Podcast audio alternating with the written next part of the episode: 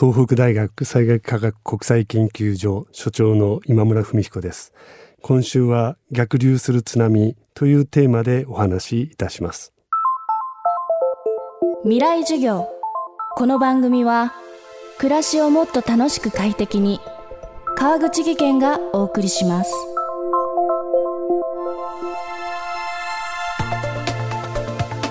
未来授業。今週の講師は東北大学災害科学国際研究所所長の今村文彦さん。東日本大震災で私たちが目の当たりにしたのは川下から川上へ遡上する津波の脅威。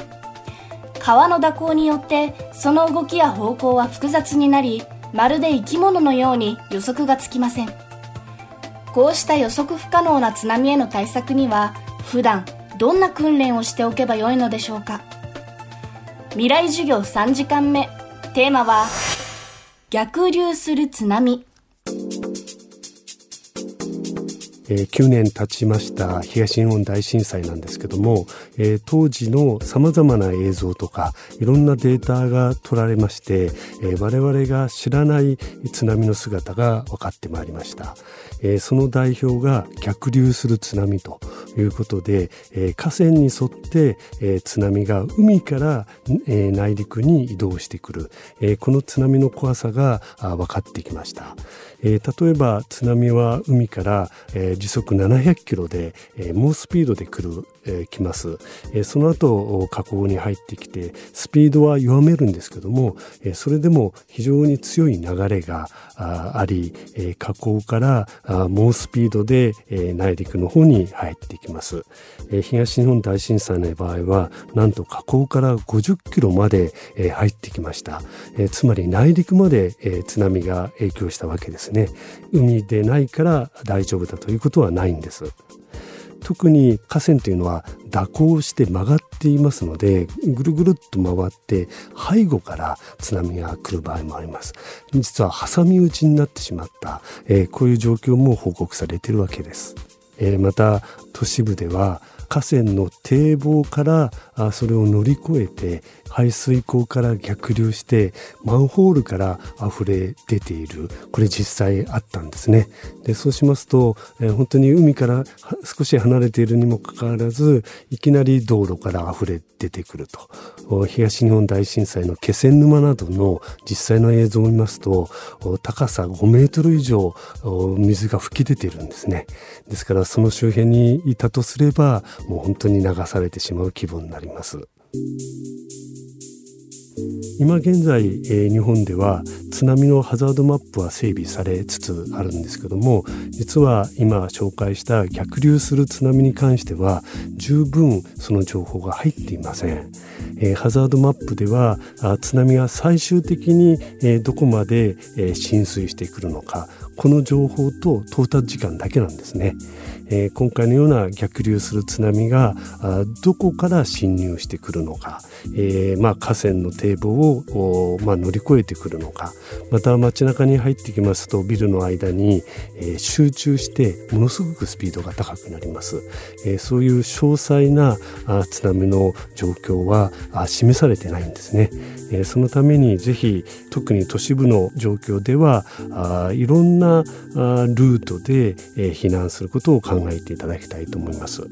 えー、通常の指定の避難場所だけではなくて、えー、例えばあビルを使うとかまた地域によっては津波避難用ビルということで指定してありますので、えー、海からあ逃げるだけではなくもし逆に違う方向から来たら違うビルとかまたは駐車場ですねそういう高いところに、えー、上がっていただきたいと思います。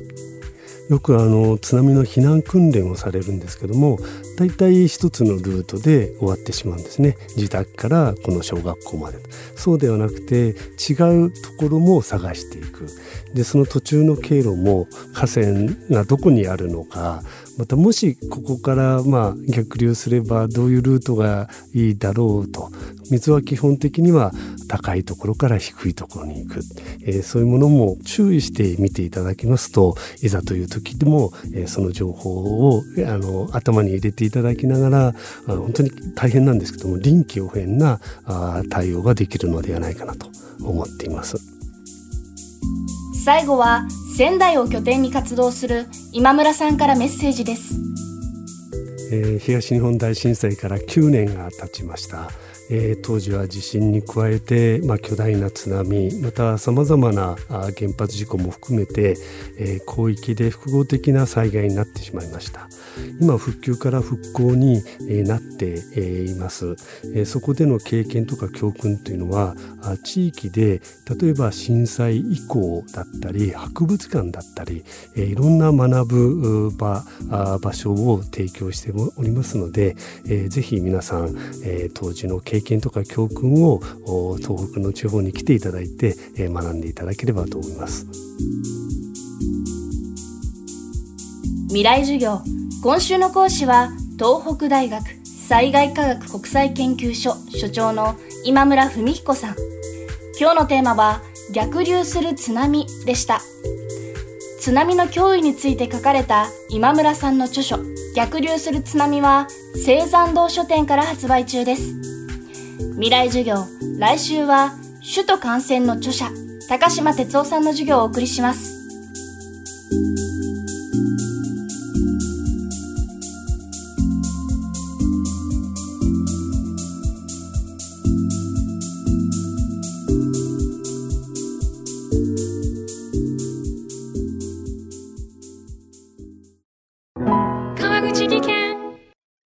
階段での転落大きな怪我につながるので怖いですよね。